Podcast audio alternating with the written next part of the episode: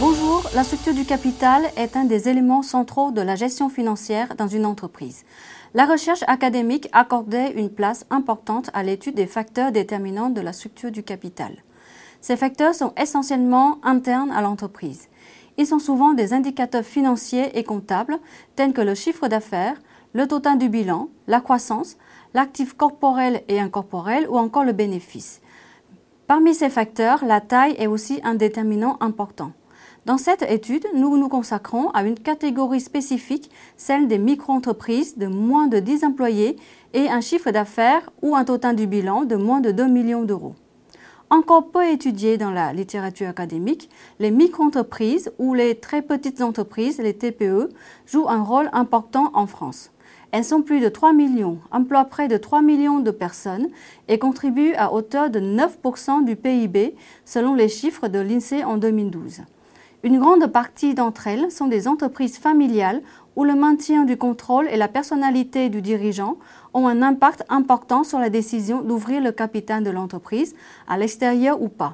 Donc, théoriquement et intuitivement, la théorie de pecking order qui favorise le financement interne au financement externe doit correspondre mieux au TPE. Mais est-ce que la crise financière de 2007-2008 a eu un impact sur cette hypothèse? C'est ce que nous voulons tester dans cet article. Notre problématique a donc été de tester l'impact de la crise sur la relation entre les facteurs fondamentaux et la structure du capital des TPE françaises. Avec un échantillon de plus de 4000 TPE françaises sur la période de 2003 à 2013, nos résultats montrent que la théorie du pecking order est pertinente, comme nous l'avions anticipé. Cela veut dire que les TPE favorisent un financement interne avant de faire appel à l'endettement et à l'ouverture du capital aux actionnaires. De plus, nos résultats montrent que la crise de 2007-2008 a eu un impact significatif sur le choix de financement des TPE en France. Pendant cette période, les TPE ont fait appel à plus de dettes à court terme. Cela veut dire que les TPE se concentrent plus sur la croissance opérationnelle basée sur la dette à court terme pour plus de flexibilité stratégique. Enfin, pendant la crise, la croissance de l'entreprise n'a plus d'impact sur la dette à long terme. Cela peut s'expliquer par les conditions plus difficiles appliquées par les banques dans l'accord de crédit au TPE. Ainsi, en 2007-2008, les TPE rentrent dans un mode de survie en limitant des projets d'investissement à long terme dans des actifs corporels.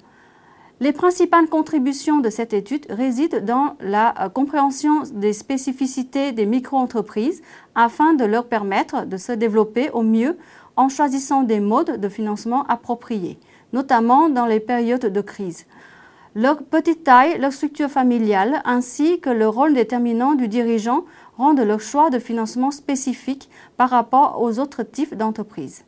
Pendant la crise, ces entreprises vont privilégier le financement à court terme dans des actifs immatériels plus que des financements à long terme dans des actifs corporels. À cet effet, la souplesse des fournisseurs est un élément important dans le développement de celle-ci. De même, une plus grande souplesse des organismes de crédit à long terme pourraient aider à mieux répondre aux besoins de ces entreprises. En termes académiques, notre étude contribue à la littérature euh, sur la structure du capital car il y a encore très peu d'études consacrées uniquement aux micro-entreprises.